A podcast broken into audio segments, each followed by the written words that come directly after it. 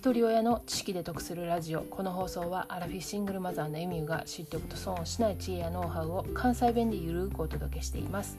皆さんいかがお過ごしでしょうか、えー、今日はちょっといつもと違う取り組みなんですけれども小3の息子が学校で読んでもらった絵本。それを自分なりにちょっと要約して伝えてもらうっていうことにトライしてみました。でそれを録音したので配信しようと思ってるんですけれどもまだ小3なんでねちょっと意味のわからない内容がちょっとつながらない部分もあったりするんですけれどもよかったら最後までお付き合いくださいではどうぞ。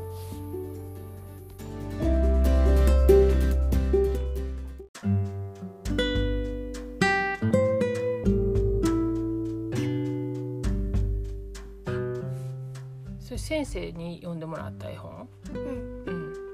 うん題名は？え、心臓とヒゲ。え？心臓と？ヒゲ。ひげ心臓とひげ心臓とヒゲは、うん。なんか、最初、最初、うん。心臓が腹ペコで、うん。心臓が何にも食べやんで、うん。ただ、川の水しか飲んでない。うん。ほんで、腹ペコすぎてさ、うん空にた飛んでるさ、鳥とか見見てさ、あー食べたい食べたいって言ってんねん。うん。そのヒゲヒゲもなうん。何にも食べやんとなずっと暮らしてんほんで空の鳥を見ながらあー食べたい食べたいってうん。鶏肉食べたいよって言って心臓がな鶏肉をな食べてる夢を見てヒゲもその同じ夢を見てほんである日うん。心臓とヒゲはあって「おはよう」って言ってうん。けどヒゲがないきなり襲いかかってきてなんで？食べるから心臓を。え？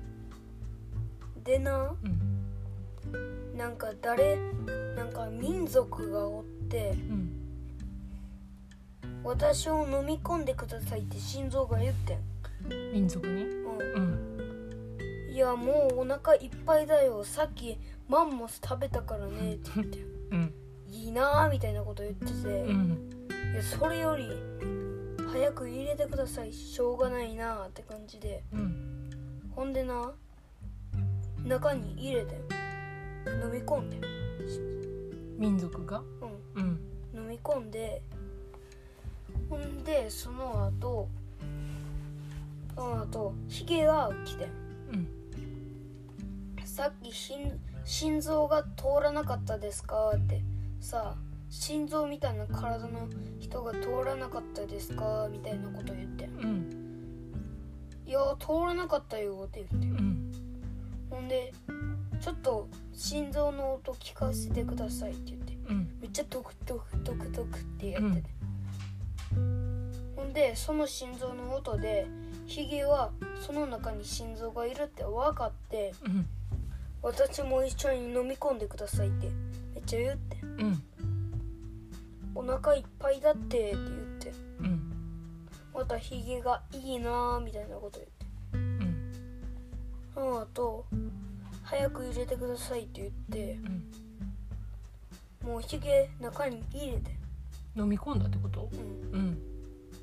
うん。心臓が見つかれへんかったからうん。ヒゲはもうその中で生活するこうん。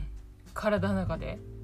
と、うん。うん、人間の心臓はなんでドクドクしてるかというとうん。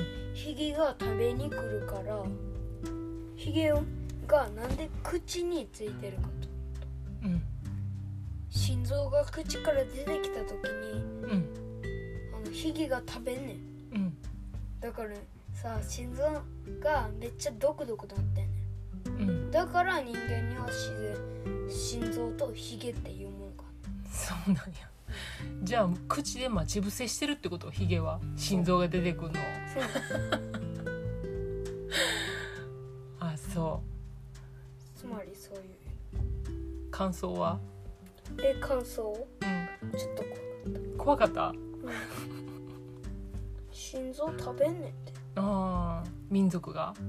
違う。